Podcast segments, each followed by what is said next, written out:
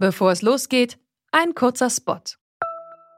Bald starten ja wieder die Grand Tours mit viel sportlichem Ehrgeiz, medialer Berichterstattung und leider auch mit schlimmen Stürzen. Die Teilnehmenden sind hoffentlich gut abgesichert, denn im schlimmsten Fall müssen sie ihre Karrieren beenden, weil der Sturz es unmöglich macht, weiterhin zu fahren. Aber nicht nur im Sport, auch in jedem anderen Beruf kann eine Berufsunfähigkeitsversicherung sinnvoll sein. Der digitale Versicherungsmanager Clark kann euch helfen, die richtige Versicherung zu finden und schlägt euch passende Versicherungen vor. Und wenn ihr euch die Clark App holt und zwei eurer bestehenden Versicherungen hochladet, dann schenkt euch Clark mit dem Code Antritt34 einen 30 Euro Shopping-Gutschein. Den Link findet ihr in den Show Notes.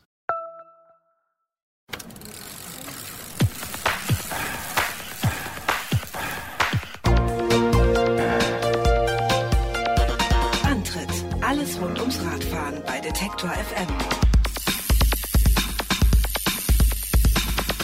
Hier ist der Antritt, die Fahrradsendung auf Detektor FM mit der Januarausgabe 2020. Mein Name ist Gerolf Meyer. Und ich bin Christian Bollert und möchte kurz hinzufügen, dass es natürlich auch ein Fahrrad-Podcast ist. Aber wir sind quasi ja beides. Genau. Ja. Ja, Country und Western gibt's hier auf Detektor FM einmal im Monat. Und ich muss Herrn Bollert natürlich fragen, äh, wie waren deine Feiertage? Och, sehr entspannt und sportlich, aber ohne feste 500. Ich bin eher Running 50 äh, unterwegs gewesen. Ah, diese andere Sportart. Ja, ja, ja, ja. Fand ich auch gut. Ja. Aber, und jetzt seit ein paar Tagen bin ich wieder auf der Rolle, um was gegen die Rolle zu machen. Manche, manche Dinge, die bleiben auch so, Ja. auch wenn ein neues Jahrzehnt begonnen hat. Wobei sich die Fachleute ja auch streiten, ob das Jahrzehnt jetzt wirklich schon begonnen Oh ja, hätte. komm, da wollen wir gar nicht Das jetzt, haben wir ja. auch schon fünfmal gehört, Mhm. mindestens in den letzten Tagen. Genau. Willst du mich noch fragen, wie meine Feiertage waren? Natürlich, wie waren denn deine Feiertage, Gerolf? Die waren ziemlich gut. Warum? Weil ich erst so, äh, ich habe ein, zwei Tage mit Familie so abgehangen und ich hatte dann wirklich gesagt, sorry Leute, auch wenn der andere Besuch später kommt, ich muss raus. Äh, Und dann äh, war ich zwei Tage mit Freunden unterwegs. Wir sind einfach mit dem Zug äh, nach, Hm. An den Feiertagen. Ja, am zweiten Feiertag. Na also ja, ja, ich ja. habe mich am Ende des ersten Feiertags habe ich mich verabschiedet. Da war ich noch bei Papa äh, ganz essen. Siehst du? Mhm. Und ich bin dann nächsten Morgen mit Freunden nach Cheb gefahren, nach Tschechien. Und dann sind wir mit einer Übernachtung erst über den Slavskowski Les, den äh, Schlagendorfer Wald, wie das mal hieß. Und Klar, dann wer übers- kennt ihn nicht? Ja. Genau, und dann übers Erzgebirge gefahren. Und es war äh, sehr schön, weil erstens haben wir wunderbar äh, geschlafen äh, und zweitens haben wir es an beiden Tagen geschafft, genau an die Schneegrenze so ranzufahren, dass wir schon im Schnee gefahren sind, aber halt nicht so viel Schnee äh, da hatten, dass wir nicht mehr durchgekommen sind. Und das war zweimal so eine Du magst Reise. das ja, ne? wenn es so kalt ist und so.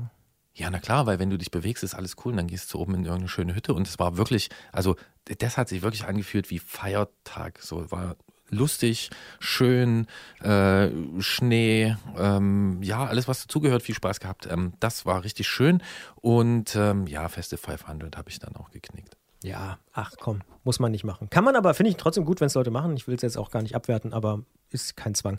Und das Erzgebirge, so viel sei gespoilert, für die ganze Ausgabe wird nochmal später auftauchen. Da hat er recht, der Christian Bollert, aber wir sind so gemein, wir verraten das erst im letzten Beitrag. So ist es. Fangen wir an. Interesting goes, I discover myself. If your art life is greedy, you'll be toasting my health.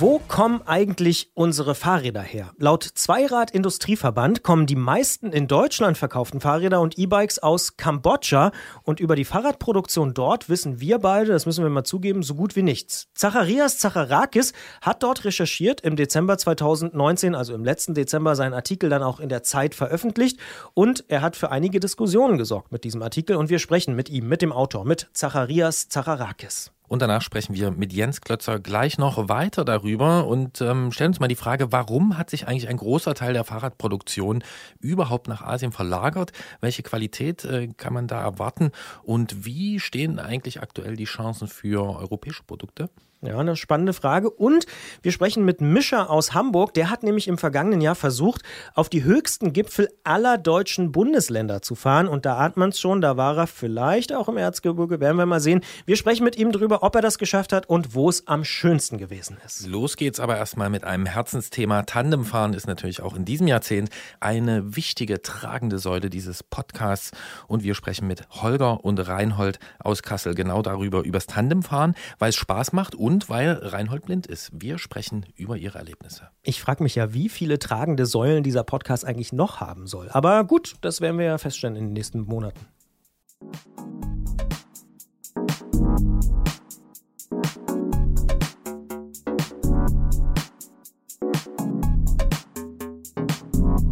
That's all I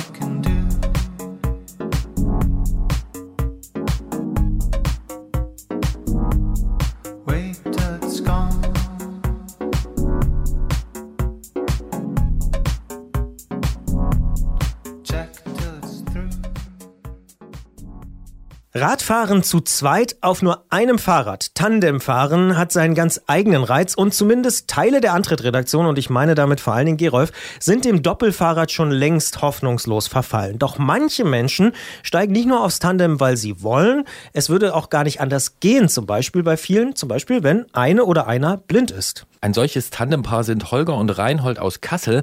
Seit 2015 unternehmen sie Tandemtouren zusammen und wir haben die beiden im Gespräch. Hallo nach Kassel, hallo Holger, hallo Reinhold. Hallo? Ja, hallo Christian, hallo Gerolf. Ihr fahrt seit 2015 zusammen Tandem. Wie habt ihr euch denn gefunden? Ja, also wenn ich mal anfange, wenn ich bin der Reinhold, ich habe äh, damals äh, Tandemfahrer gesucht und äh, einen Presseartikel in der HNA geschaltet und äh, meine Situation beschrieben, dass ich eben begeisterter Radsportler bin, aber eben zum Fahren einen Piloten brauche und da hat sich Holger unter anderem äh, gemeldet. Er ist einer derjenigen, die übrig geblieben sind und zurzeit mein einziger Fahrer. Wie war das bei dir, Holger? Ja, ich ähm, habe diese Zeitung gar nicht abonniert, sondern ich habe bei einem Training mit meinen Clubkollegen ähm, auf der Straße beim Radfahren gehört, dass es hier in unserer Nachbarschaft den Reinhold gibt, der eben blind sei und über diesen Artikel nach einem Kapitän gesucht hat. Und das passte mir in den Kram. Ich habe Kontakt aufgenommen und dann waren wir schon untrennbar. Ich löse mal kurz das äh, Abkürzungswirrwarr auf. HNA, das ist, glaube ich, die hessisch-niedersächsische Allgemeine, ne? Ja, korrekt. Richtig. Reinhold, jetzt hast du dein Augenlicht mit 16 Jahren bei einem Autounfall verloren und konntest äh, sicher ja vorher schon Fahrrad fahren. In welchem Alter hast du denn begonnen, ich sag mal, sportlich Tandem zu fahren und Captains zu suchen? Also äh, es ist richtig, ich habe vor meiner Erblindung natürlich Einzelrad gefahren, ganz normal. Auch sehr gut, muss ich sagen. So kleine Wettbewerbe unter Jugendlichen habe ich gerne mitgefahren aber ohne Rennrad und so weiter. Und äh, angefangen habe ich mit Tandem zu fahren mit der Familie, wo wir Radtouren an den Flüssen entlang, also zum Beispiel von Kassel die Weser rauf bis Bremen oder von äh, Passau nach Budapest, immer mit der Familie, also Ehefrau und Sohn. Eh- Die Ehefrau hat damals noch ein ganz normales Mountainbike-Tandem gefahren als Pilotin und hat sich immer sehr unwohl gefühlt. Und dann ist mein Sohn aus immer größer geworden, konnte dann die Position des Piloten einnehmen. Und dann ist er nach vorne gewandert und äh, dann sind wir immer davon gezischt und die Ehefrau hat geflucht, dass wir zu schnell weg waren. Und dann waren die Radurlaube, die gemeinsam beendet und dann haben wir beide gesagt, also mein Sohn und ich, jetzt können wir aufrüsten, jetzt schaffen wir ein Renntandem an. Und dann habe ich mir äh, das erste Tandem, ein Santana Beyond Carbon heißt, der, der Radtyp ist also eine Mischung aus Titan und Carbon, das habe ich mir zugelegt und später dann noch ein, ein Alurad und bin dann äh, zunächst mit meinem Sohn Rennrad gefahren und dann folgten eben äh, verschiedene Piloten, die dann teilweise sich wieder zurückgezogen haben, aus welchen Gründen auch immer. Und der Holger ist zurzeit mein einziger Pilot. Für die Leute, die das jetzt nicht einordnen konnten, Santana Beyond ähm, ganz oben im Regal. Also viel mehr kommt da nicht. Äh, für viele Menschen, die noch nie Tandem gefahren sind, stellt sich immer erstmal die Vertrauensfrage. Mir scheint so, dass es für manche eigentlich unvorstellbar ist, sich hinten drauf zu setzen und jemand anderen steuern zu lassen. Nun hast du, Reinhold, ja keine andere Wahl, als genau das zu tun. Kennst du diese Befürchtungen und diese Reaktionen auch? Und was sagst du dazu? Ist das ein Problem oder ist es schwierig? Ich würde im Kern sagen, es ist kein Problem, weil es kommt immer auf den Piloten an. Also wichtig ist, dass äh, der, der vorne sitzt, ein routinierter Fahrer ist. Der sollte nach Möglichkeit äh, auch Einzelrennrad fahren und mit dem Klickpedal zurechtkommen. Und wenn das dann eine solche Person ist, wie Holger zum Beispiel, der also bombensicher fährt, der steuert das Tandem wie ein Einzelrad, dann äh, ist auch das Sicherheitsgefühl für den Hintermann da, weil man einfach merkt, das Rad läuft äh, ruhig, es werden die Kurven sauber gefahren und da habe ich überhaupt keine Bedenken. Und äh, deswegen vertraue ich da voll drauf. Und äh, der Holger kann ja gleich noch mal was dazu sagen. Es ist auch nicht notwendig, mir irgendwelche Kommandos nach hinten durchzugeben, wenn eine Kurve kommt oder wenn wir anhalten. Das ist alles so eingespielt, dass ich mich äh, voll nach dem Piloten vorne richte. Und das ist tatsächlich äh, eine Vertrauensbasis, aber das ist kein Problem in dem Sinne, dass ich mich da unwohl fühle. Dann kommen wir doch mal zu dir, Holger. Jetzt bist du ja quasi schon angesprochen worden. Du hast auch schon erwähnt, du bist vorher im Verein schon Fahrrad gefahren. Kanntest du das vorher schon, das Tandemfahren? Also warst du vorher auch schon mal Pilot? Nein, auf dem äh, Fahrrad nicht. Mein anderes Hobby ist Fallschirmspringen. Da war ich Tandempilot lange Jahre. Nee, also als ich den Reinhold kennenlernte, gab er mir einen Tandem und ich bin erstmal alleine um den Block gefahren. Alleine auf dem Tandem fühlt sich ziemlich komisch an. Das wird erst ähm, ein richtiges Fahrgefühl, wenn dann auch das Gewicht vom zweiten Fahrer hinten drauf ist.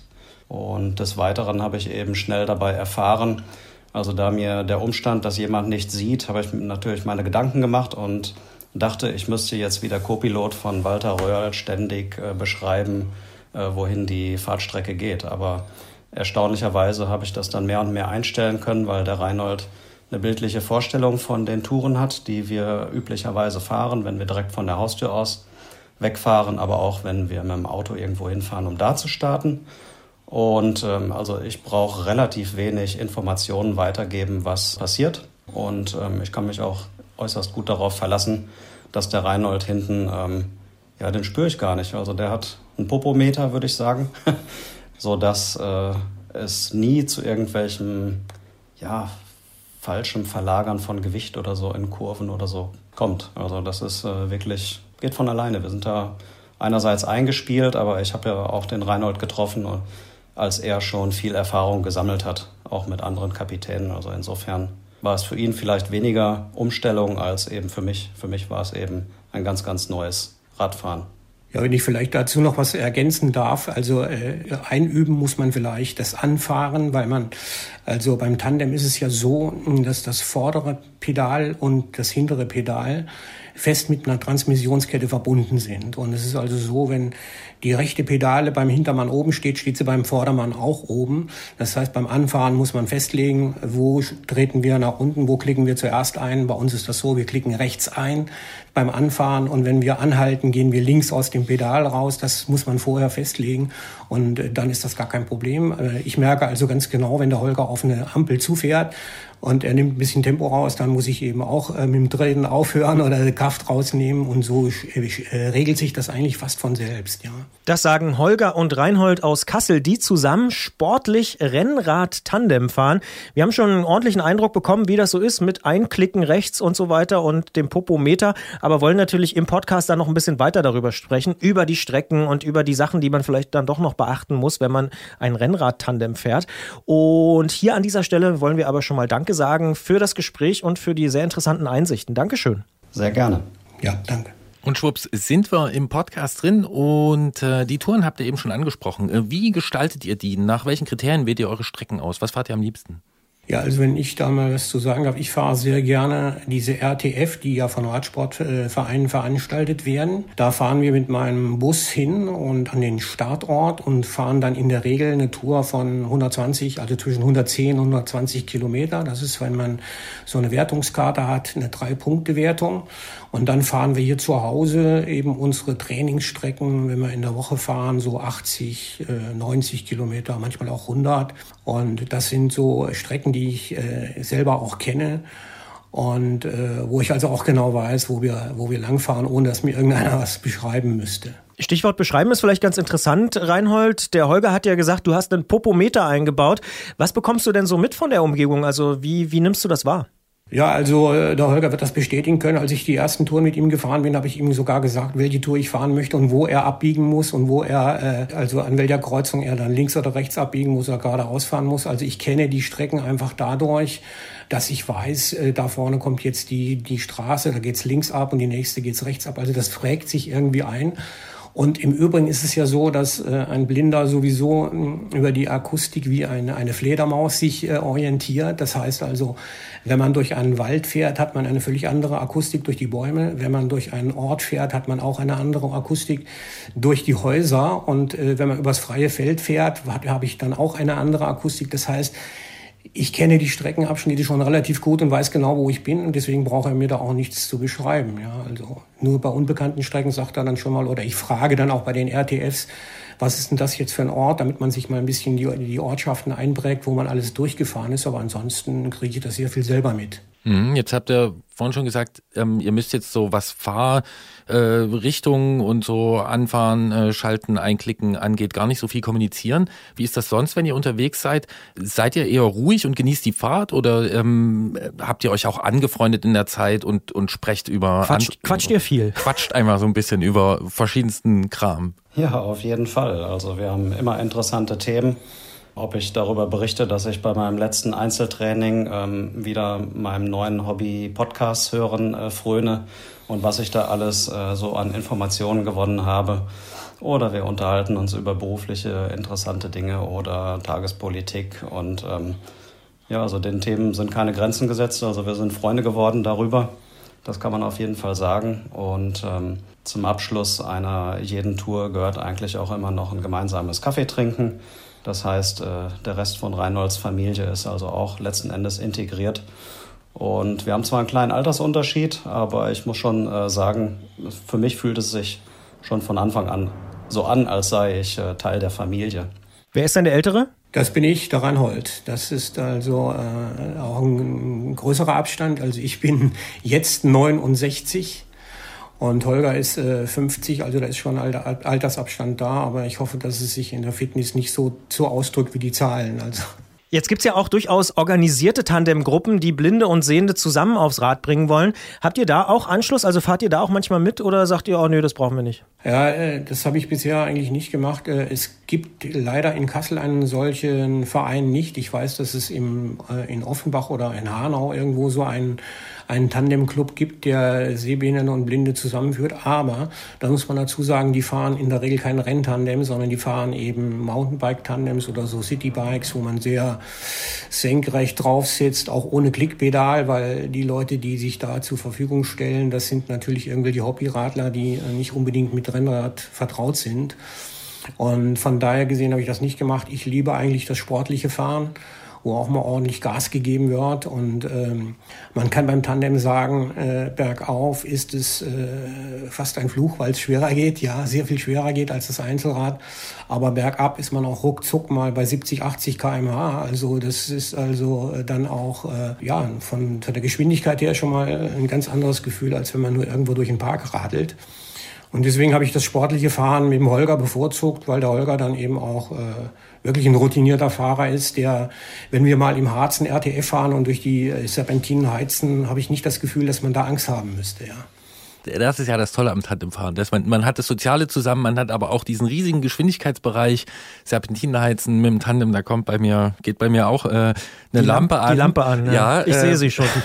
Die rote Lampe. Ja. Ähm, wie sieht es jetzt aus? Das Jahr hat angefangen. Gibt es eine bestimmte Tour, auf die ihr euch freut, die ihr in diesem Jahr fahren werdet?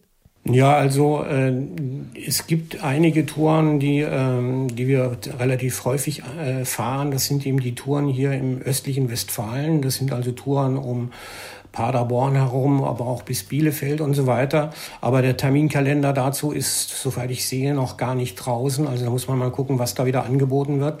Ansonsten fahren wir natürlich RDF-Veranstaltungen hier im Kasseler Raum, sofern sie angeboten werden. Das ist aber auch äh, eher rückläufig, das Angebot. Ja, und ansonsten fahren wir dann eben unsere Trainingstouren oder auch äh, Touren, die von den Vereinen als sogenannte permanente Touren ausgelegt werden. Ne? Da gibt's verschiedene schöne Touren, aber die werden dann immer wieder mal gefahren. Hm, das klingt danach, als wärt ihr auch wirklich sehr regelmäßig unterwegs zusammen. Ja, das stimmt. Also mir drängt sich hier eine Veranstaltung auf, die ich besonders gut finde.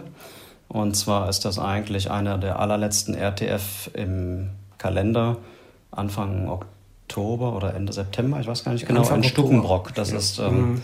das ist deswegen so toll, weil ähm, die Strecke relativ flach ist und äh, die hat zwar viele 90 Grad Winkel, aber ähm, das ist so eine Veranstaltung, wo wir es schaffen, auch in dem Feld zu bleiben. Ja? Also äh, oftmals in der Ebene ist es auch so, dass das Tandem vorne wegfährt und alle anderen hängen sich hinten in den Windschatten rein.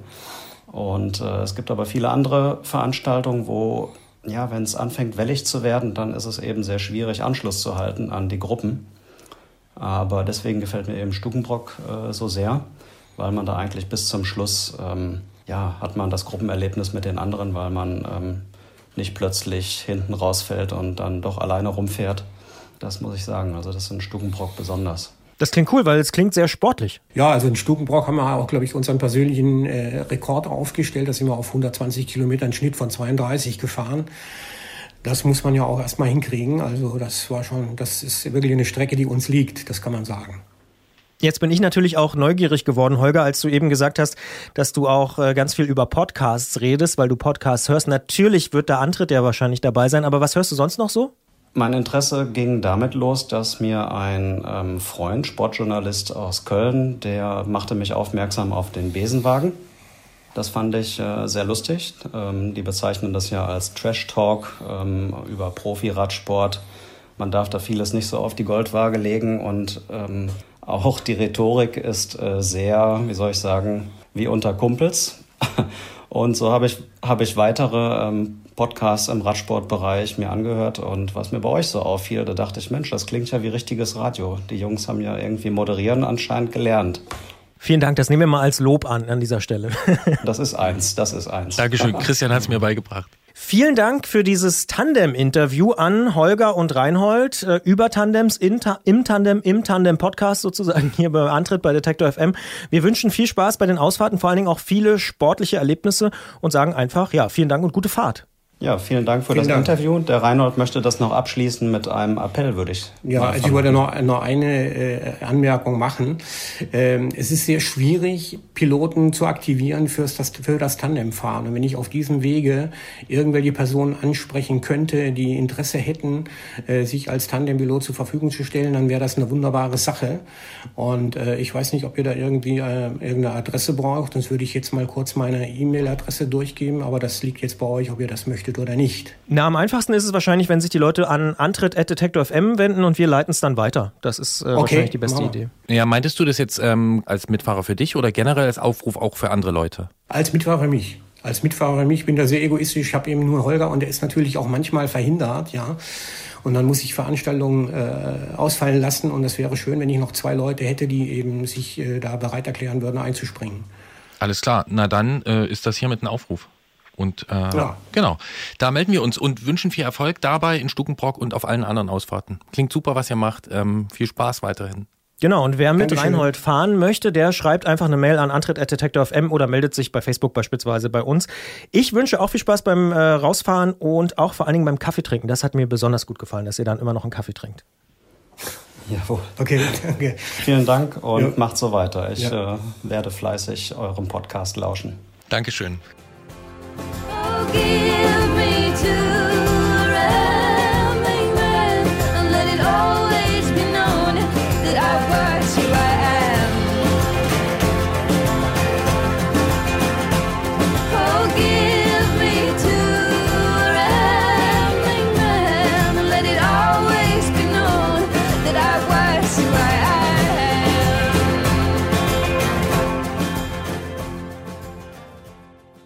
Finde ich auch äh, richtig schön, dass die beiden so auf Geschwindigkeit stehen und so Renntandem, weil ja, so aufrecht Tandem, Trekking irgendwie. Ist hm, fernab vom Klischee, finde ich tatsächlich. Also das ist so, Ah, okay. für mich ist Tandemfahren, ähm, wir haben ja glaube ich schon mal drüber gesprochen, äh, so ein bisschen verbunden mit meinem Zivildienst und da war es eher langsam und durch den Park fahren und so. Aber deswegen finde ich es eigentlich sehr erfrischend, wie die beiden so, ja, sehr geschwindigkeitsgeil, wenn ich das mal so ungeschützt sagen darf, äh, sind und irgendwie das so abfeiern mit Klickpedalen und so. Schön. Also sehr, sehr schön zu hören. Ja, und das ist auch wirklich, also das Rad, was sie da haben, das ist schon, das äh, kann schon was. Ja. Das kann was. Das Ja, taugt was. Ja, ist was Genaues, wie man bei uns sagen würde. So spricht man in Kleinmachnow. Äh, wie man in Kambodscha spricht, das wissen wir auch. Das ist Khmer, aber diese Sprache sprechen wir nicht. Und vielleicht liegt es auch daran, dass man gar nicht so viel weiß über Fahrradproduktion in Kambodscha. Aber wir machen diesen Podcast, damit sich das auch ein bisschen ändert. Zumindest fragen wir jemanden, der sich damit auskennt.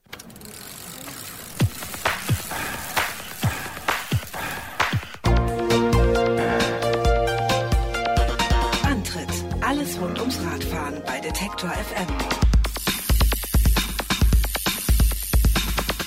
Laut dem Zweirad-Industrieverband ZIF e.V. hat 2018 kein Land mehr Fahrräder nach Deutschland exportiert als Kambodscha. 633.000 sind es nach Zählung des Verbands gewesen. Das sind 17 Prozent der in Deutschland verkauften Fahrräder und E-Bikes. Und 2019 hat es ähnlich ausgesehen. Doch unter welchen Bedingungen diese Räder in dem asiatischen Staat produziert werden, darüber wissen wir nicht so wahnsinnig viel. Anfang Dezember 2019 ist in der Wochenzeitung Die Zeit eine Recherche erschienen, die sich mit den Produktionsbedingungen im Land auseinandersetzt. Wir sprechen mit dem Autor Zacharias Zacharakis über genau diese Geschichte und natürlich auch die Reaktion darauf und sagen, hallo Herr Zacharakis. Ja, hallo zusammen. Wie sind Sie denn eigentlich auf die Idee zu dieser Recherche gekommen? Ach, wir wollten uns eigentlich ähm, einen bestimmten Hersteller anschauen, den wir ganz interessant fanden, weil diese Kinderräder der Marke Woom gerade so gefragt sind und dachten, ach, das ist ja ein ganz interessantes Unternehmen, wo kommen die eigentlich her? Wo produzieren die? Und äh, da sind wir darauf gestoßen, dass eben es ähm, einen Unternehmenssitz in Österreich gibt, aber dass dort im Endeffekt nur montiert wird und dass Woom die Fahrräder aus Kambodscha bezieht. Und zwar in Gänze. Und das hat mich so ein bisschen aufmerksam werden lassen. Und dann habe ich einfach mal geschaut, wie sieht es eigentlich aus in Kambodscha mit der Fahrradproduktion und ähm, ist es üblich, dass da ja deutsche oder österreichische Hersteller ihre Räder kaufen und dann habe ich mir mal die Statistiken angesehen der EU zum Fahrradimport und da wurde dann schnell deutlich, dass Kambodscha sehr wichtig ist für Deutschland und für die Europäische Union, was äh, ja den Einkauf von Fahrrädern angeht, weil es eben der größte Handelspartner ist in dem Bereich.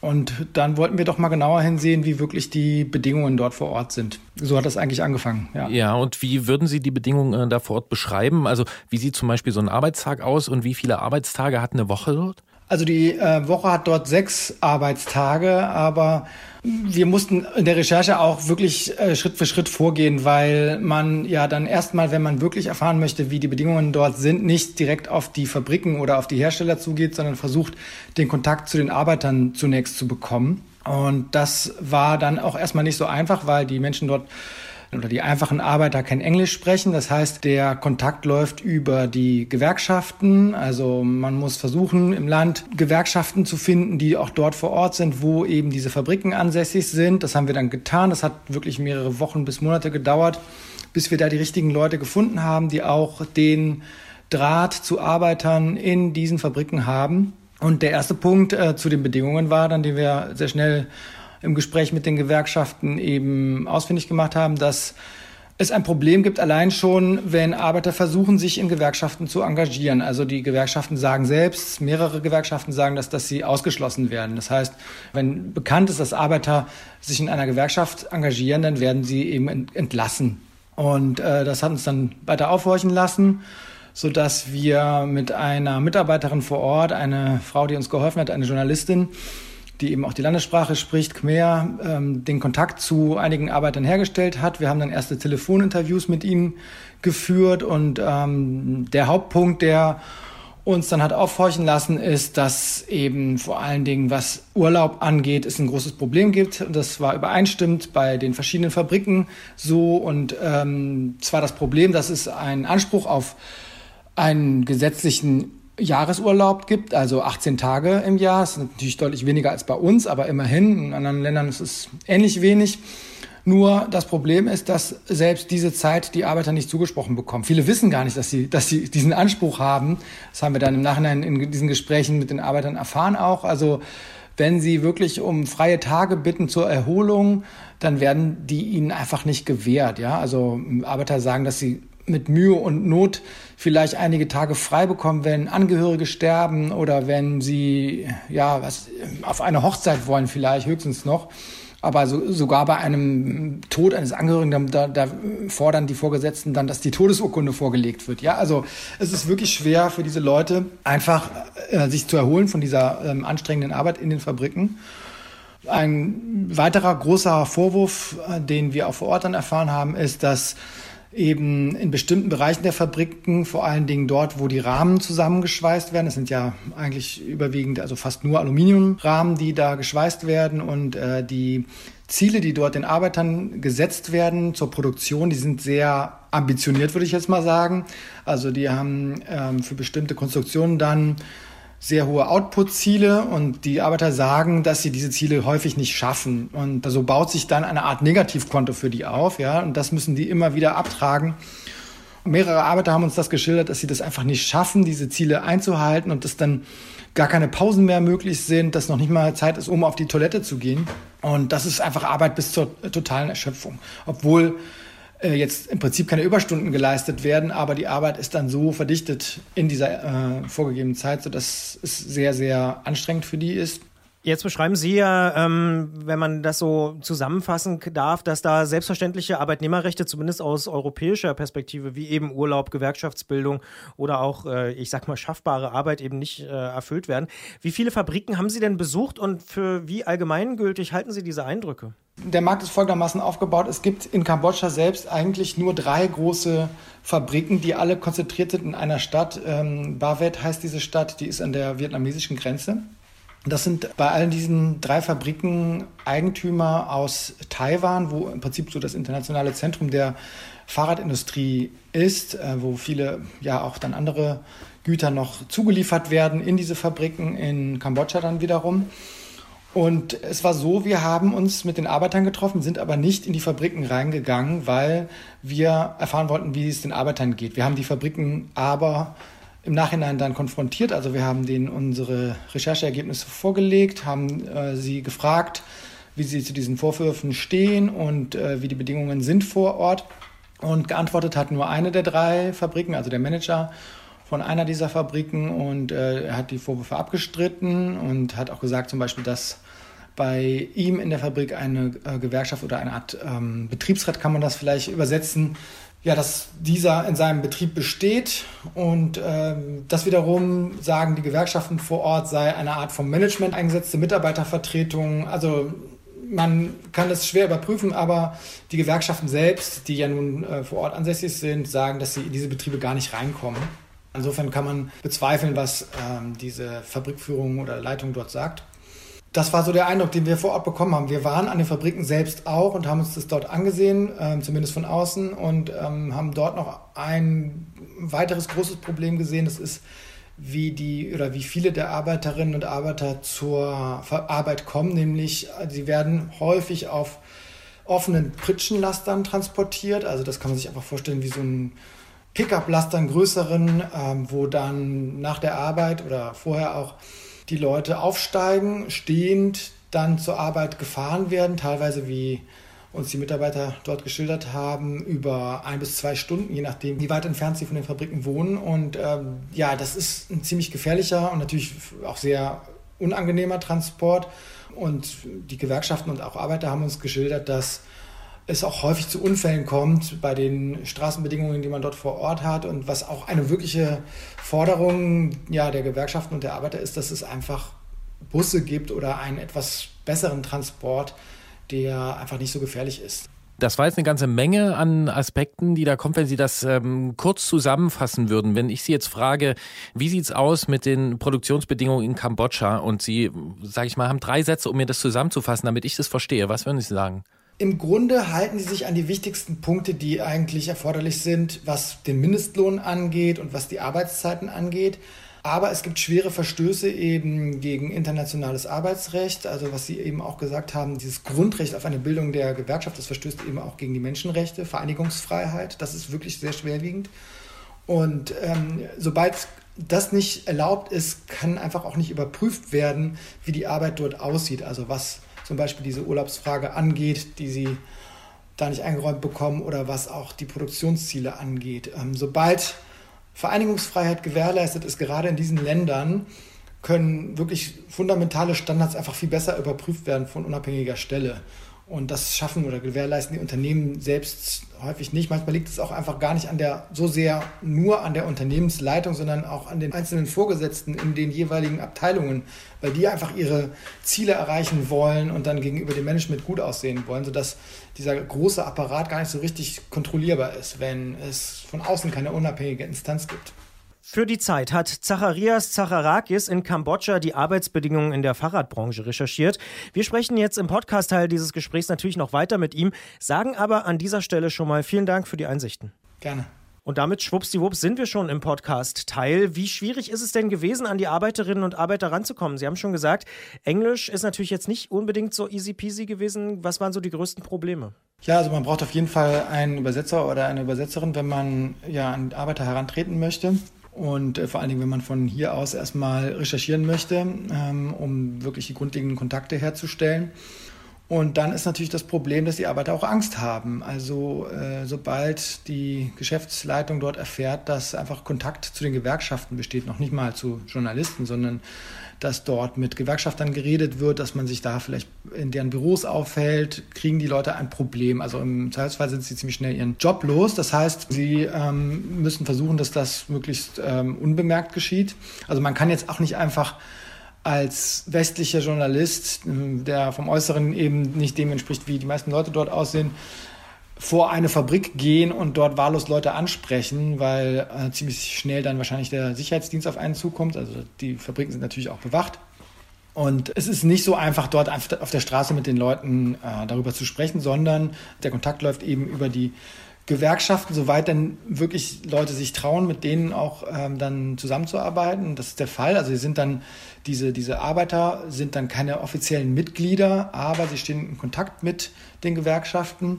Und wir haben es dann so gemacht, dass wir uns an einem Ort getroffen haben mit den Arbeitern, der ähm, einige Kilometer entfernt war von diesen Fabriken. Und dort sind dann Gewerkschafter dazugekommen und eben äh, einige Arbeiter. Es sollten eigentlich mehr sein. Also wir hatten einen Termin verabredet und manche sind nicht gekommen, einige sind gekommen. Es waren dann doch aber genug, um ähm, mit ihnen zu sprechen. Und dann über eine zweite Gewerkschaft lief es ähnlich. Da haben wir dann die Leute auch zu Hause besucht. Ja, wir sind dann in der Gegend ähm, herumgefahren und haben die ähm, Arbeiter dann bei sich zu Hause getroffen. Mhm, dann schauen wir jetzt mal äh, auf die andere Seite des Geschäfts sozusagen, nämlich auf uns als Konsumenten. Was haben wir denn mit diesen Zuständen dort zu tun? Haben wir da irgendwie einen Anteil dran und können wir da Ihrer Meinung nach irgendwie Einfluss ausüben, dass sich da eventuell was ändert? Ja, es ist immer schwierig, wenn man dem Verbraucher sozusagen die Verantwortung gibt, weil es ist wirklich schwer überprüfbar zu schauen, wie äh, Produktionsbedingungen jetzt sind in irgendeinem Land, also gerade wenn es jetzt in Asien ist. Und ähm, das Problem auf dem Fahrradmarkt ist, dass eigentlich so meines Wissens nach so gut wie gar nicht ähm, Rahmen wirklich in Deutschland geschweißt werden. Das heißt, ähm, der Großteil der Rahmen wird aus Asien importiert, also ob das jetzt Aluminium ist oder Carbon. Hier werden dann die Teile montiert, also die Gangschaltungen, die ähm, Laufräder und was noch alles dazugehört, Bremsen und so weiter.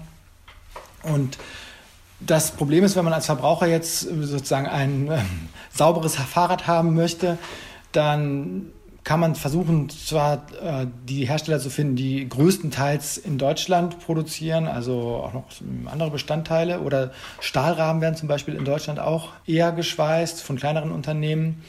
Nur die Frage ist, ob man das nicht auch anders regeln kann, ja, dass man den Verbraucher da ein bisschen aus der Verantwortung geht, nimmt, weil es eben so schwer fällt, da Verantwortung wirklich auszuüben. Und da sehe ich im Endeffekt Deutschland, den Staat oder eben auch die Europäische Union äh, in der Verantwortung. Und da ist im Moment auch etwas im Gange. Also das betrifft nicht nur die, den Fahrradmarkt, sondern eben auch insgesamt alle Güter, die im Ausland für uns produziert werden. Das vor allen Dingen Textil aber auch sowas wie Schokolade oder Kaffee.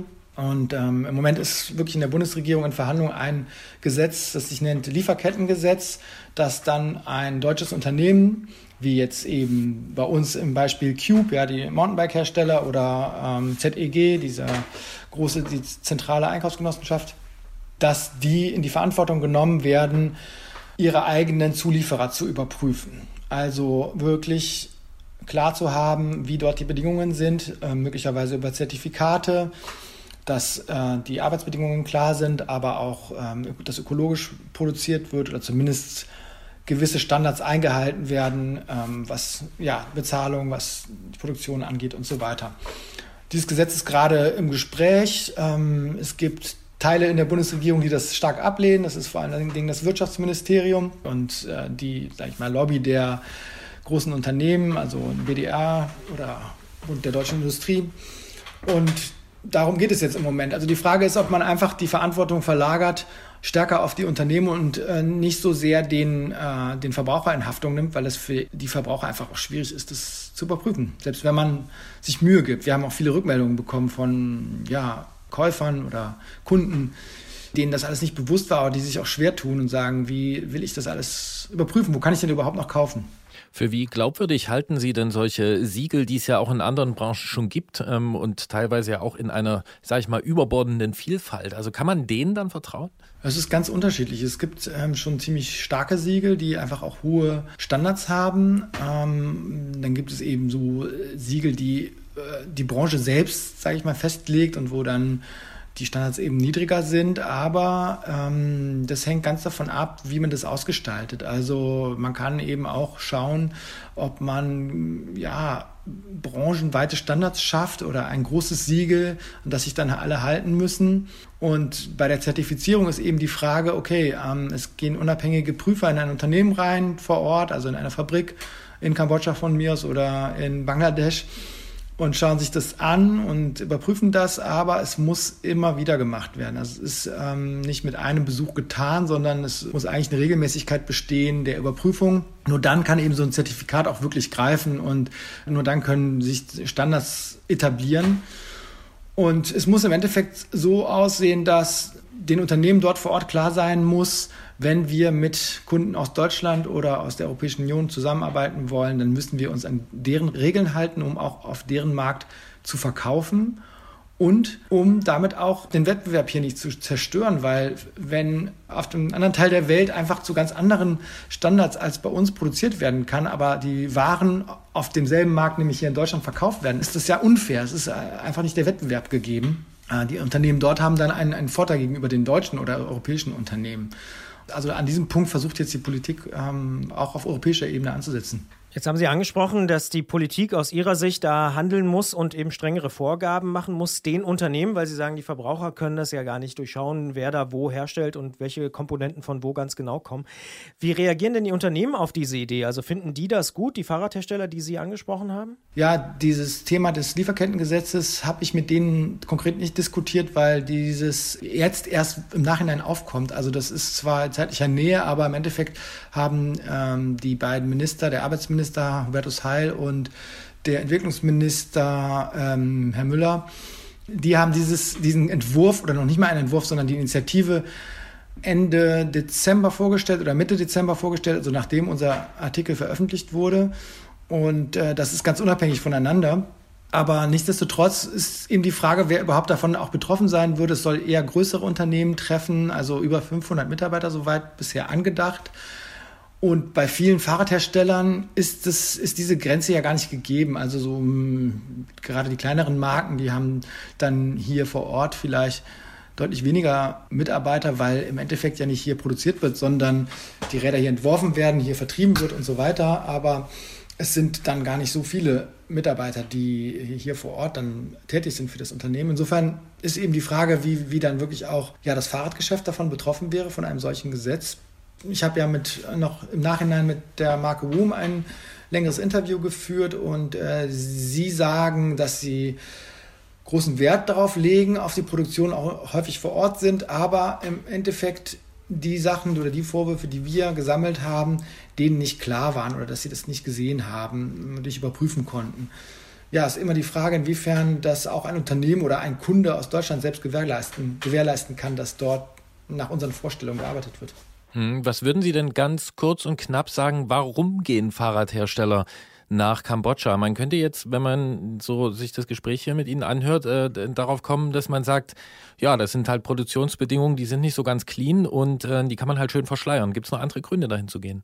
Das ist vor allen Dingen der Preis. Also das wäre im Endeffekt egal, wo es stattfindet, aber Kambodscha hat in den letzten Jahren den großen Vorteil gehabt, dass ähm, das Land zollfrei in die EU exportieren darf. Das ist so eine Art äh, Entwicklungshilfemaßnahme, die die Europäische Union den wirklich ärmsten Ländern der Welt einräumt. Also es sind, glaube ich, 49 Länder, die das haben. Das ist ein Abkommen, das nennt sich äh, Everything But Arms. Und damit, also alles außer Waffen, können äh, diese Länder in die EU verkaufen und, ähm, und zwar ohne diesen Zollsatz von normalerweise 14 Prozent sind es, glaube ich.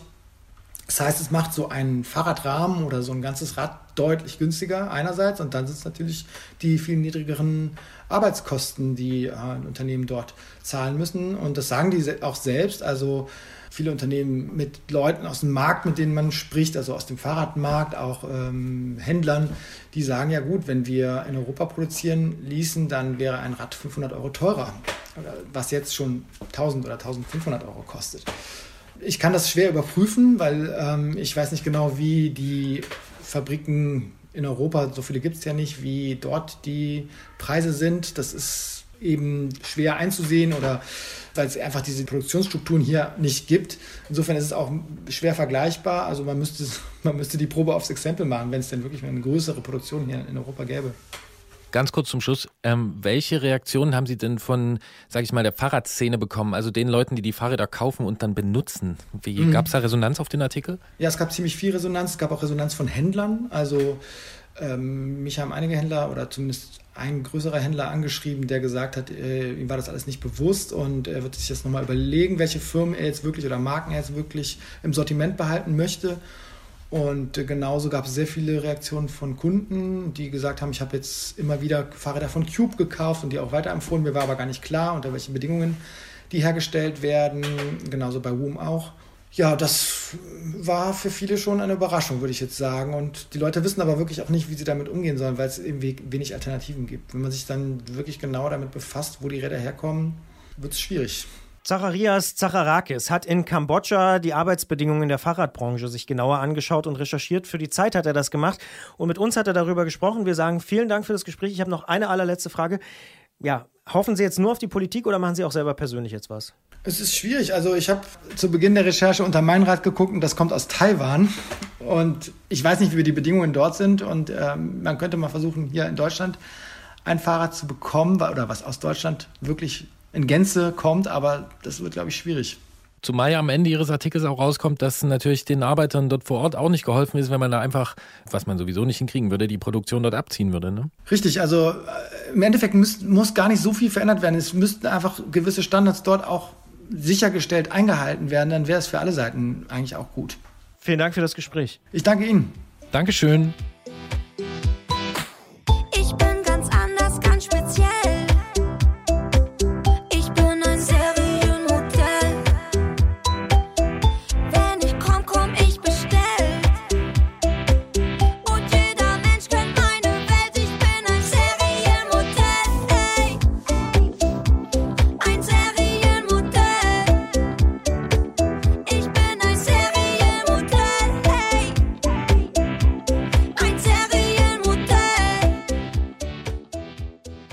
Möchte noch anfügen, Herr Zacharakis hat Woom erwähnt, also den Kinderradhersteller. Der hat sich dann auch zu den Vorwürfen auf seiner Webseite geäußert und auch im Interview mit der Zeit. Die beiden viel größeren im Artikel genannten Marken haben auf seine Fragen allerdings nicht reagiert. Auf unsere Interviewanfragen übrigens auch nicht. Ja, wir haben es versucht, aber haben nichts gehört. Dementsprechend ähm, ja, warten wir noch auf Antworten oder man kann sich ja auch informieren. Im Artikel von Zacharias Zacharakis kann man nochmal nachlesen, was er da selber auch äh, ja, versucht hat, angefragt hat und äh, recherchiert hat. Sehr interessantes Thema. Ja, und ich finde es auch gar nicht so einfach aufzulösen, weil man könnte jetzt natürlich sagen, das liegt daran, dass wir äh, so billige Fahrräder haben wollen. Das ist sicher unterm Strich so. Aber jetzt gerade mal beim Beispiel Kinderrad, das ist ja dann auch schon im mittleren Euro-Bereich. Ähm, ich kenne viele Argumente dafür, dass so ein Rad das wert ist. Und wenn man das hört, müsste man sagen, das müsste eigentlich auch teurer sein, damit äh, die Leute dort auch unter vernünftigen Bedingungen produzieren können. Aber sagt das mal jemand mit einer dreiköpfigen oder ja, einer dreiköpfigen Kinderschar, möchte ich mal sagen. Ähm, ja, so einfach. Ja, auch da wieder, äh, es ist kompliziert, es gibt keine einfachen Antworten, würde ich sagen. Ja, wobei, manchmal gibt es sie doch schon, aber in dem Fall habe ich die noch nicht gefunden. Ja. Vielleicht gibt es aber auch jemanden, der uns weiterhelfen kann. Und das ist wie immer der Kollege Jens Klötzer. aus München und Leipzig.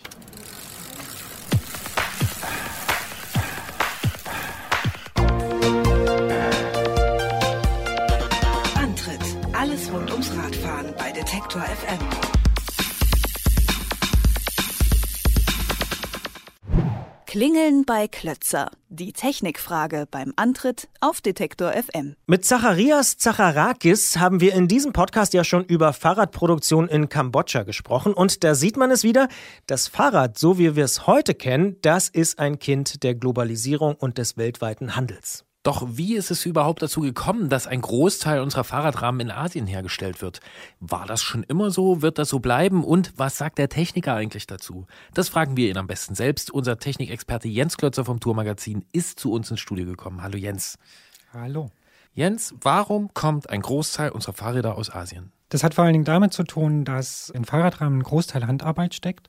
Und ähm, Handarbeit ist teuer in Europa und deswegen ist ein Großteil der Fahrradproduktion nach Asien gewandert, weil dort billig oder ni- Niedriglohnländer die Fahrräder viel günstiger hergestellt werden können. Aber um mal zu sagen, na ja, ganz so einfach ist es nicht. Die ZIF-Statistik haben wir uns mal angeguckt. Die weist nach Kambodscha, Polen, Bulgarien, Portugal und die Niederlande zum Beispiel als wichtige Herkunftsländer von Fahrrädern aus.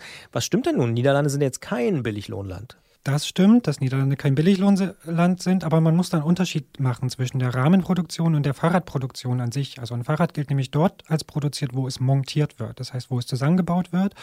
Das heißt, die Räder werden oft in Europa montiert, da dann wiederum gerne in Ostblockländern, weil dort die Löhne noch ein bisschen günstiger sind und weil es viel günstiger ist, die Komponenten erstmal nur nach Europa zu verschiffen und dann hier in Europa zu montieren. Du meintest jetzt osteuropäische Länder? Ja, Entschuldigung, natürlich, ja.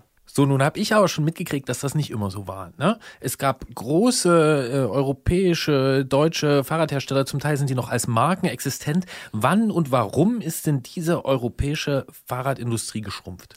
Also das ist so ein schleichender Prozess. Also Fahrradbau war zu Beginn ein Handwerk. Also die Leute haben das von, von Hand äh, gemacht. Das lässt sich auch kaum anders machen, weil maschinell Fahrradrahmen herstellen ist sehr, sehr schwierig.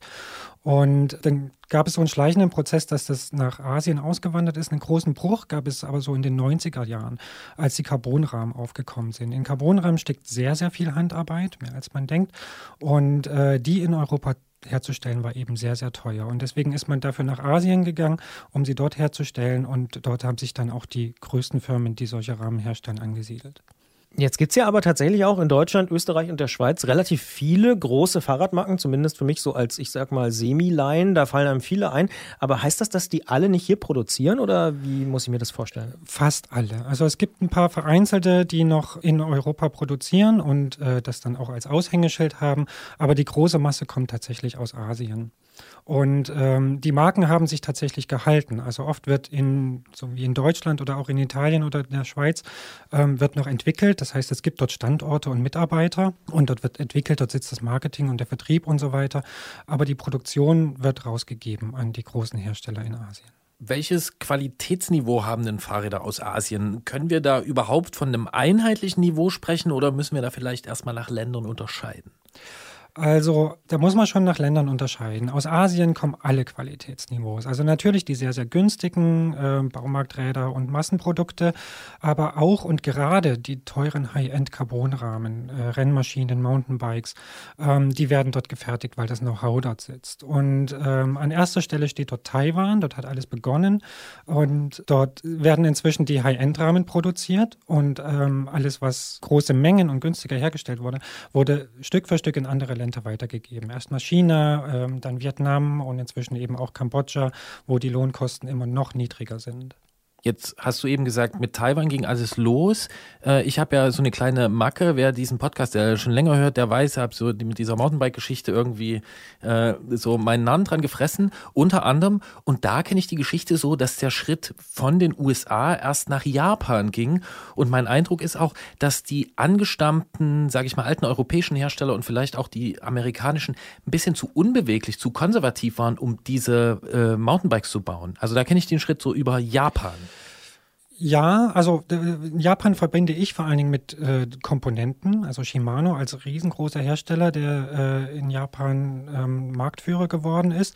Aber die Rahmenproduktion ist, äh, also vor allen Dingen die Carbonrahmenproduktion ist in Taiwan groß geworden. Ja. Wir merken es einfach, Jens Klötzer, das ist ein Mann des Rennrads, wo der Carbonrahmen ja inzwischen fast omnipräsent ist. Ähm, Christian Bollert und ich, na gut, Christian Bollert ist auch ein Rennradmann, ich bin irgendwie so ein komischer Mix, deswegen fallen mir da noch so Hersteller wie Toyo und Bridgestone ein und sowas mit Japan. Wie auch immer, ist beides Asien und wir sprechen ja auch darüber, warum Produktion von Fahrrädern, die wir hier in Europa fahren, äh, gar nicht mehr so viel in Europa stattfindet. Das werden wir auch weiter tun im Podcast-Teil dieses Gesprächs. Und ich sage bis hierhin schon mal vielen Dank, Jens. Ich danke euch. Jetzt sind wir mittendrin im Podcast Bonustrack und äh, so ein bisschen Fachsimpelei darf ja dann auch ein bisschen sein, denn ich habe neulich gehört, dass zum Beispiel viele Hersteller von anderen Produkten, die häufig in Asien hergestellt wurden, äh, zum Beispiel so für den täglichen Bedarf und so, dass die wieder zurückkommen mit äh, Automatisierung und 3D-Druck und so weiter. Ist das in der Fahrradbranche auch so, dass man sagt, ah, naja, vielleicht braucht man das gar nicht mehr so, ich sag mal, Hard Labor Menschen, die was zusammenbauen, weil das kann die Maschine irgendwie machen, der Roboter vielleicht? Da gibt es tatsächlich Entwicklungen und äh, das ist hochaktuell. Da gibt es jetzt, also das hat noch keine wirtschaftliche Relevanz.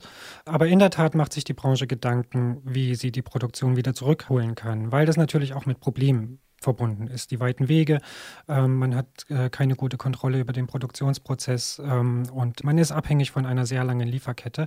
Das versucht man so ein bisschen loszuwerden und macht sich darüber Gedanken. Und da gibt es Ansätze, wegen der hohen Lohnkosten, das eben maschinell zu machen.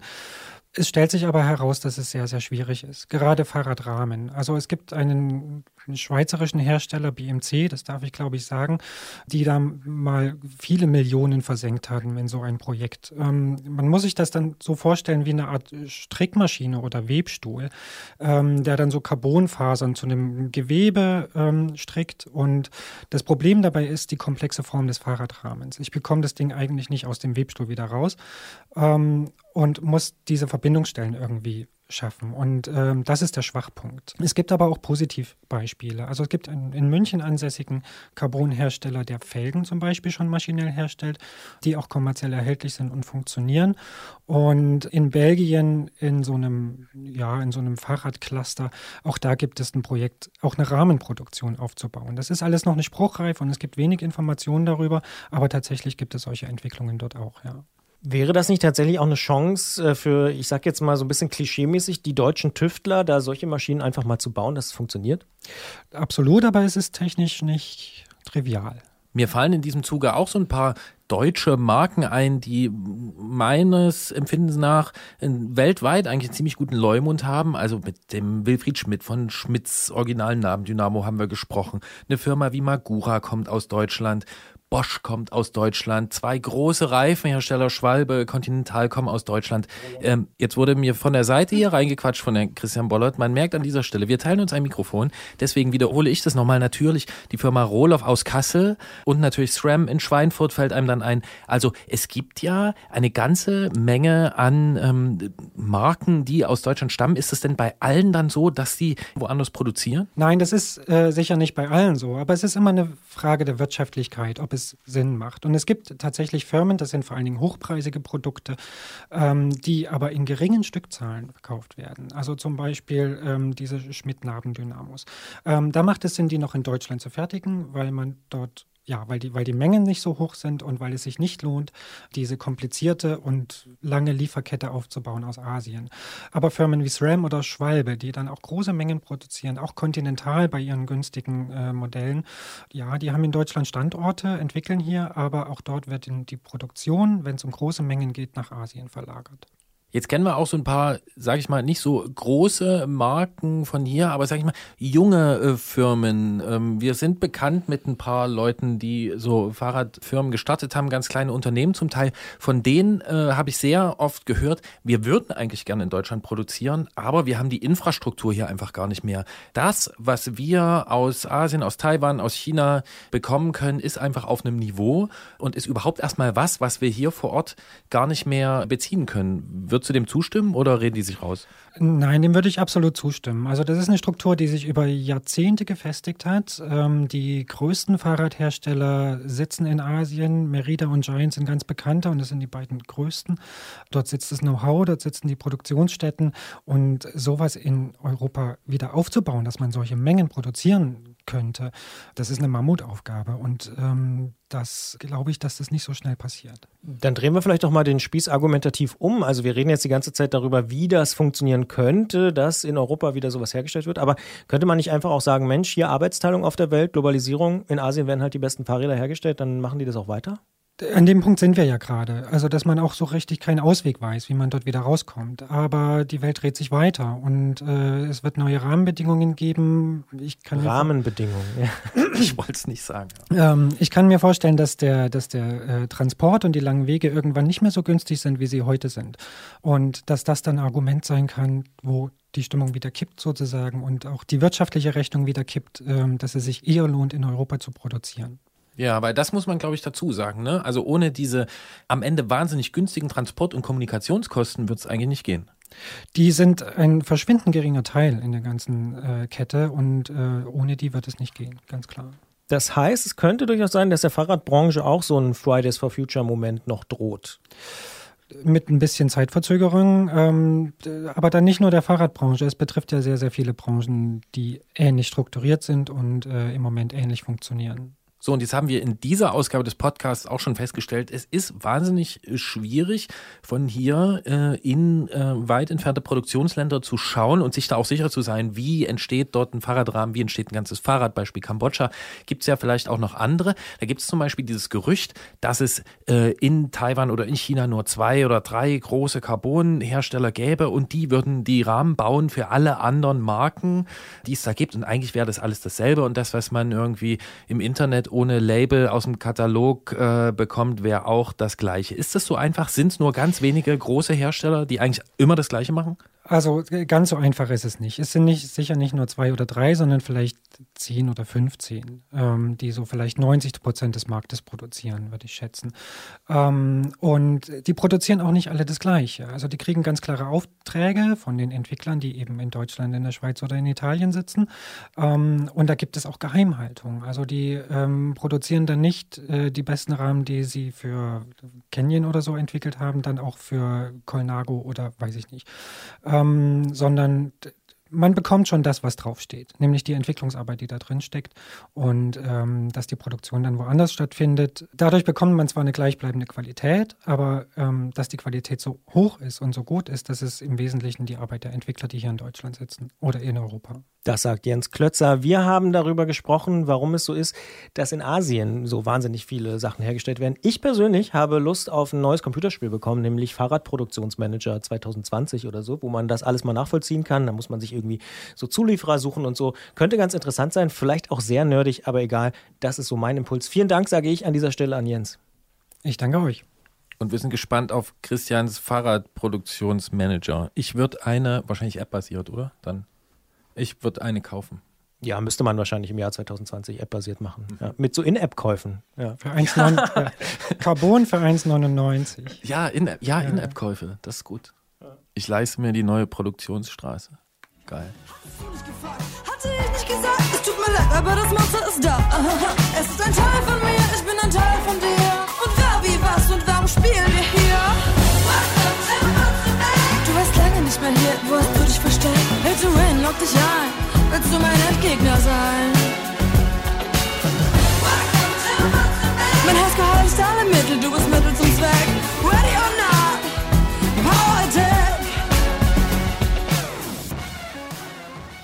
Subtil haben wir eingebaut äh, die zweite, und das ist nicht die letzte tragende Säule dieses Podcasts, wir haben es nochmal erwähnt, natürlich Mountainbike-Geschichte ganz, ganz, ganz wichtig, denn wir wissen, die dritte Säule äh, dieses Podcasts, das äh, All-Road-Bike, das wir auch immer so nennen wollen, das hat natürlich auch Einflüsse aus dem Mountainbike bekommen und deswegen kann das auch nur die dritte Säule sein und Christian kriegt jetzt noch eine Hausaufgabe, such mal noch die anderen Säulen raus. Vorher... Ja, zwei fallen mir sofort ein. Oh, noch Ja. zwei, ja? Ja, ja, klar. Also Cross-Sport ist noch eine weitere tragende Säule auch. Ja. Dementsprechend auch Kleinmachnow als assoziiertes A- absolut. Hashtag, wie du auch heute in dieser Sendung hier schon äh, benutzt hast. Und ich denke, dass auch Nachtzüge natürlich noch eine weitere Säule sind. Aber damit sind wir noch lange nicht am Ende. Es gibt ja noch viele weitere tragende Säule. So ein Haus, so ein Podcast-Haus hat ja viele tragende Wände. Ja. Unser schönes Podcast-Haus. Wir sind uns noch nicht ganz sicher, ob es 16 tragende Säulen hat, aber wir sprechen jetzt mit jemandem, der hat im vergangenen Jahr 16 16 ganz konkrete Ziele gehabt.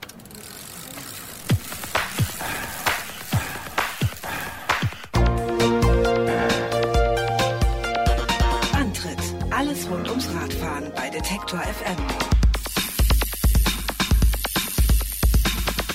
Als Antritt-Moderator hat man es nicht leicht, denn wir müssen im Studio rumstehen, wo wir doch eigentlich so große Lust aufs Radfahren draußen haben. Darum gibt es in diesem Podcast die Serie Ausfahrt des Monats, die eure Fahrradfahrt in die Sendung holt. Ob ihr schnell zur Tanke fährt oder fix nach Feuerland, ob ganz langsam oder mittelschnell.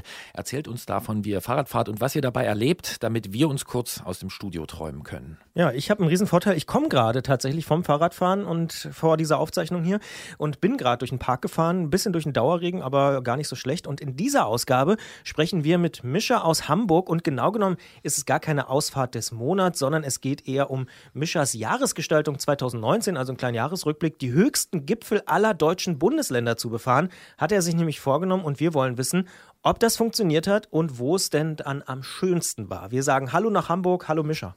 Hallo. Die höchsten 100 Colts befahren und so, das kenne ich vielleicht noch, aber die höchsten Gipfel aller Bundesländer, also 16 Stück in einem Jahr, wie kommt man denn auf so eine Idee?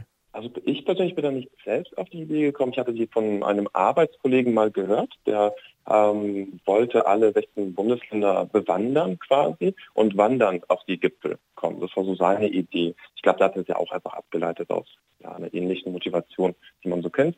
Und das aber auch Bundesländer ausgebreitet. Ich habe das jetzt irgendwie, das war schon sechs, sieben Jahre her, und mir gedacht, ja, ich bräuchte vielleicht auch irgendwie sowas in die Richtung, aber statt zu wandern, ich gesagt, ich fahre lieber Fahrrad.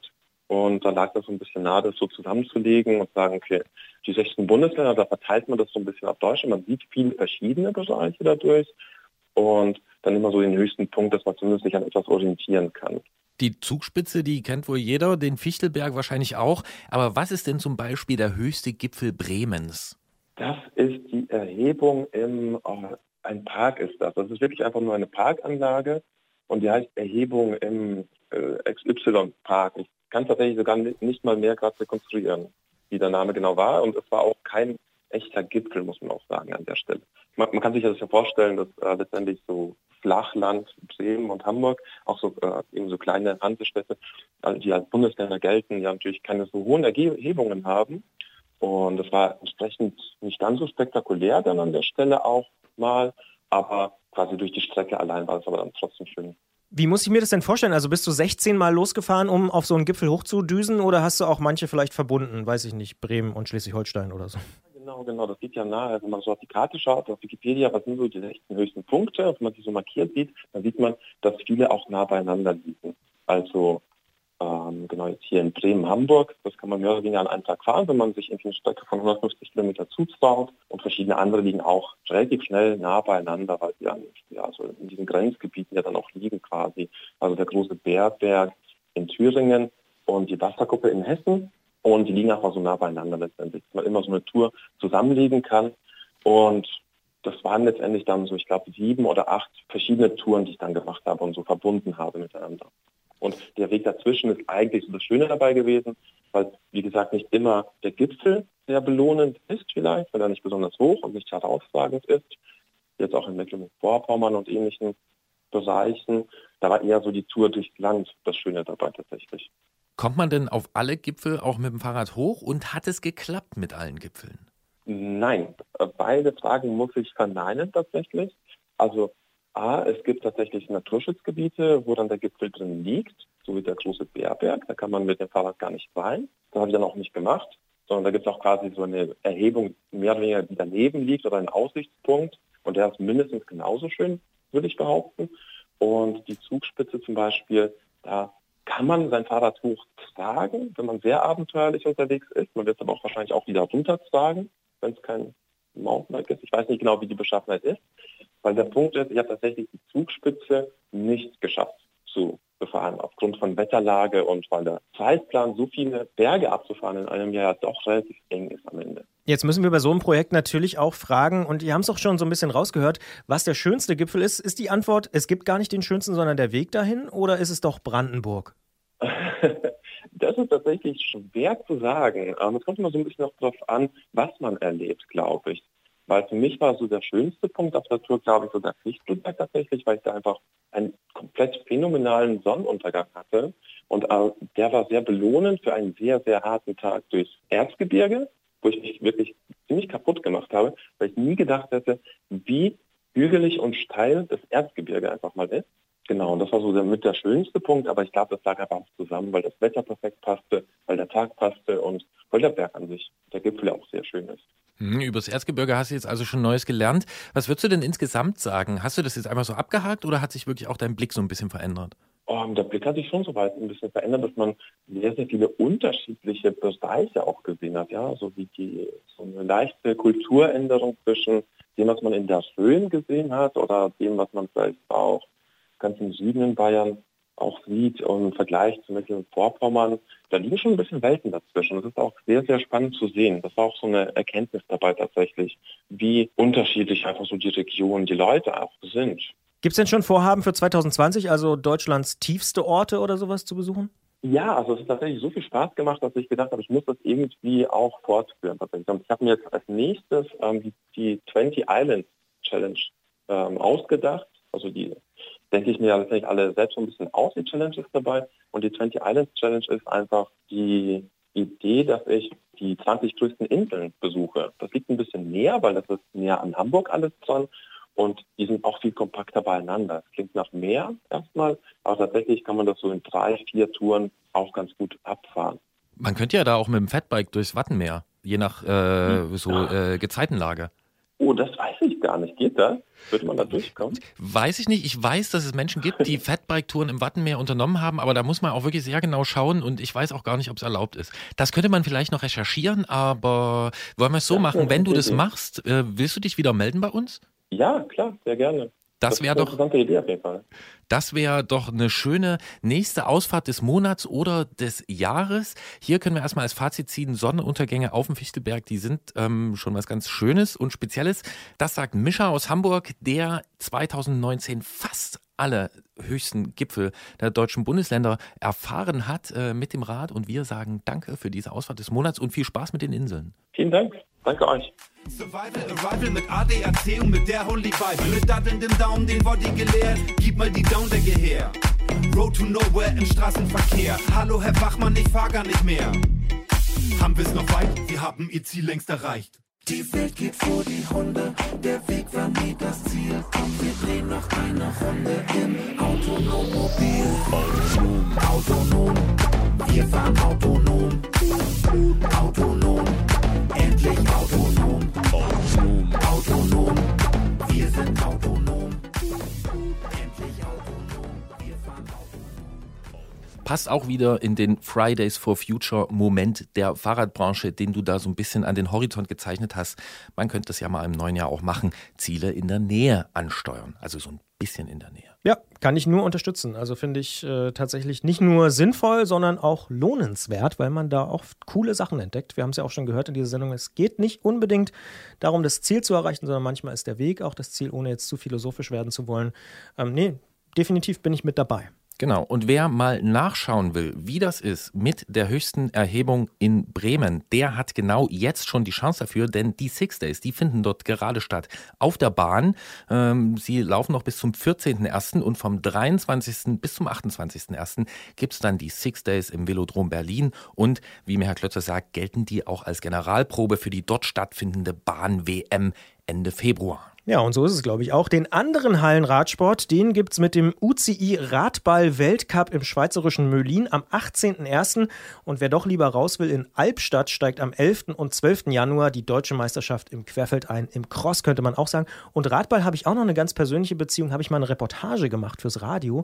Hier in der Nähe gibt es nämlich einen sehr äh, erfolgreichen Radballverein in der Nähe von Halle, ähm, die immer in der ersten Bundesliga um den Titel mitgespielt haben. Sehr, sehr spannende Sportart. Müssen, haben wir noch nie gemacht im Antritt. Wir haben noch nie über Radball geredet, glaube ich, oder? wir das haben schon? über Kunstradfahren gesprochen. Ja, über- Radball ist schon lange auf dem Zettel und ist es eine dieser Reportagen von dir, die nicht mehr aufzufinden sind? Ja, das ist äh, aus den Nullerjahren. Da, ganz da war das mit, dem, mit der Archivierung des Internets noch nicht so. Genau, das ist so dieser blinde Fleck, dieser blinde Zeitstempel des Internets. Das Ja. hast du auch schon mal erklärt. Mhm. Ähm, worüber wir auch schon gesprochen haben, sind Fatbikes, Snowbikes und wir haben es auch schon mal erwähnt in einem der letzten Winter, aber wir machen es wieder, das Snowbike Festival in Gstaad in der Schweiz. Äh, Das findet am 19.01. statt und es gibt natürlich im Januar auch Fahrradmessen. Ja, das finde ich schon interessant. In Stuttgart zum Beispiel am 11. und 12. Januar geht es äh, um Fahrrad- und Wanderreisen und ganz viel los ist dann vom 17. bis zum 19. Januar.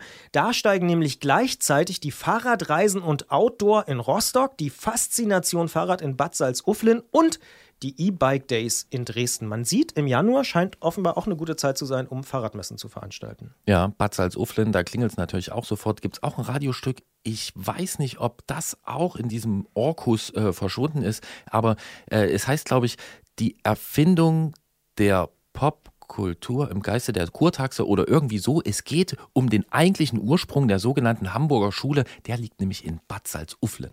So, wer mehr dazu wissen will, muss danach graben. Es lohnt sich. Und ähm, wer lieber doch nur sich mit Fahrrädern beschäftigen will, äh, der fährt am 1. und 2. Februar vielleicht ja zum Bike Festival Austria in Wels. Das ist die Stadt, die heißt wie der Fisch. Und dann ist es auch nicht mehr lang bis zur nächsten Ausgabe dieses Podcasts. Die gibt es am 6. Februar um 20 Uhr im Wordstream auf Detektor FM und wie gewohnt am 7.2. als Langversion überall da, wo es Podcasts gibt. Und bis dahin erreicht ihr uns natürlich unter antritt.detektor.fm. Das ist unsere E-Mail-Adresse mit Ausfahrtsideen, mit Lob, Kritik und natürlich auch mit inhaltlichen Anregungen und was es sonst noch so zum Februar zu sagen gibt. Und wir sprechen gleich im Podcast auch noch ein bisschen mehr über den Februar und was da noch so zu erwarten ist und sagen aber an dieser Stelle schon mal au revoir und bis bald. Und ich wünsche noch gute Fahrt.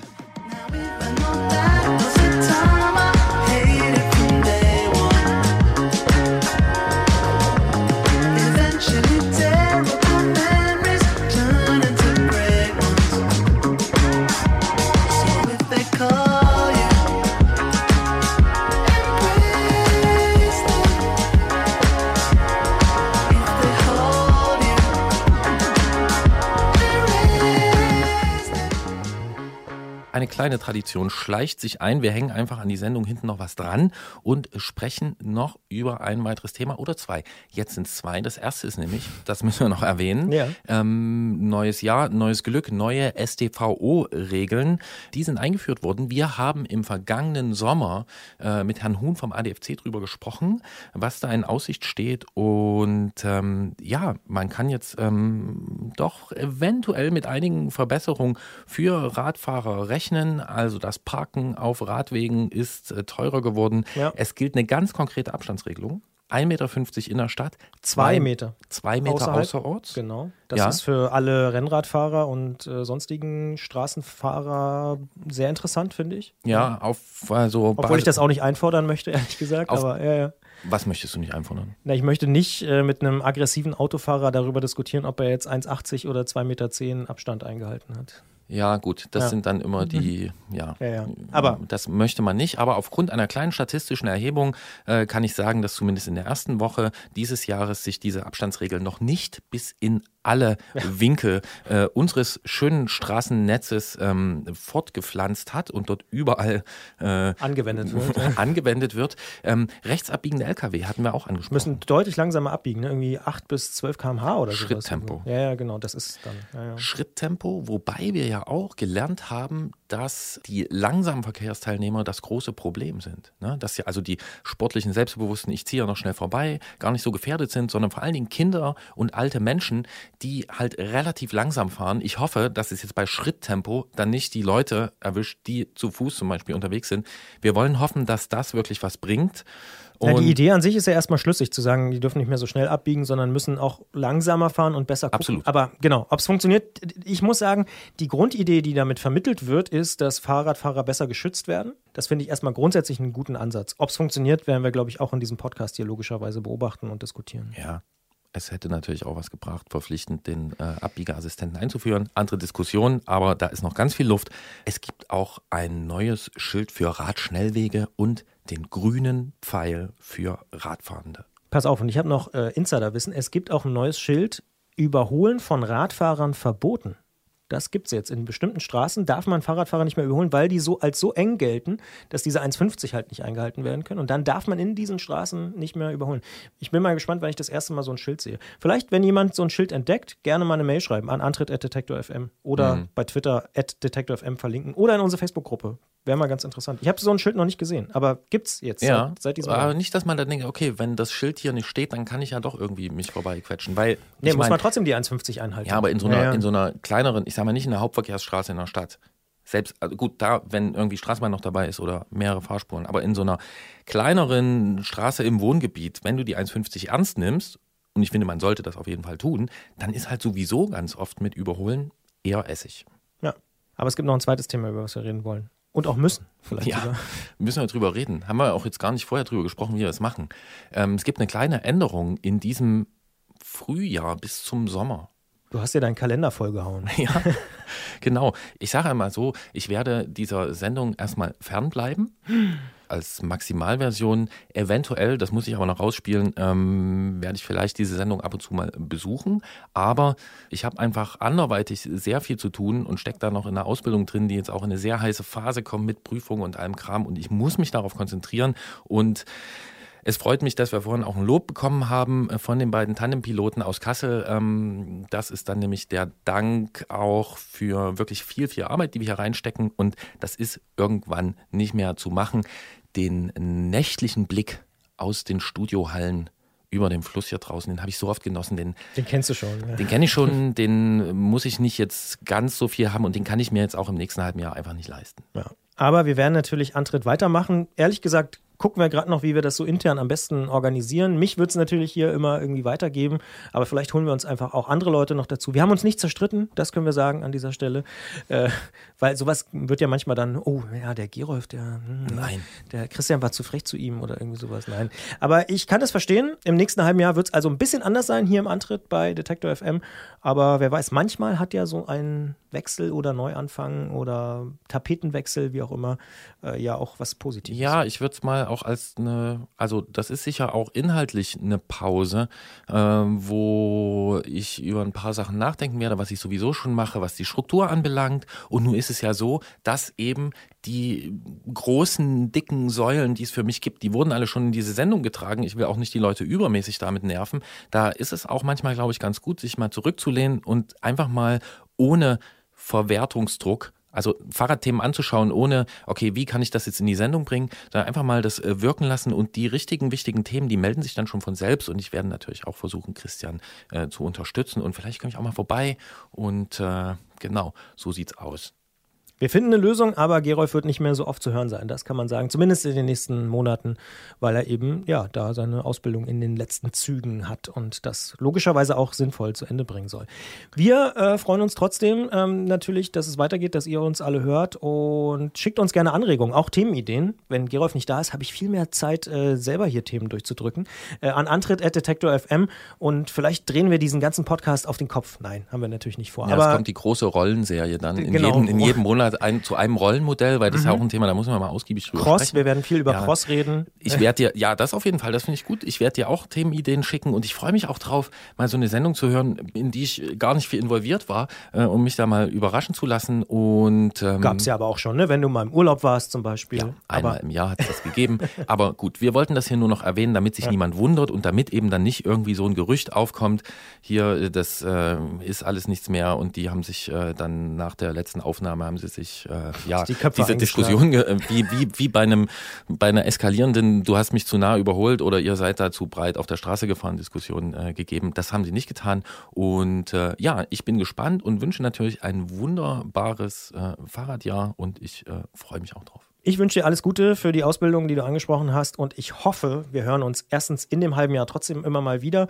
Und zweitens, äh, dann danach steigen wir wieder mit voller Gerolf und Christian Power in diesen Podcast ein. Äh, bitte nicht abschalten, auch alle Gerolf-Fans. Äh, Jetzt reicht's aber. ja, Ähm, ähm, genau. Ne, wir machen einfach weiter. Wir werden uns weiter mit Fahrradthemen beschäftigen und Wir Gerolf- steigen dann im Sommer, ja, vielleicht wird es Spätsommer, werden wir mal sehen, im Sommer wieder auf das Tandem, das aus Ach. ganz vielen Säulen besteht. Da kommt das Tandem wieder dann. Das äh, Tandem und das Haus mit den vielen Säulen. Wir übertreiben es gerade wieder. Wir müssen raus an dieser das Stelle. Außerdem. Ja. Macht's gut, äh, viel Spaß, danke bis hierhin und weiter geht's. Bis bald. Baba. Eins für die Hoffnung, zwei für die Angst, drei für die Dinge, die du mir nicht sagen kannst, vier für die Wolken, die über mir hängen, fünf für jeden Tag, der mit dir anfängt, sechs, sieben, acht für das Tier in der Nacht, das zwischen Autos lautlos Beutemarkt. neu an uns sehen für die Liebenden im Flur. Ihre Körper gefaltet, wieder die Natur. Eins für die Hoffnung, zwei für die Angst, drei für die Sachen, die nur mir nicht sagen kannst. Vier für die Liebe, verdient und geschenkt.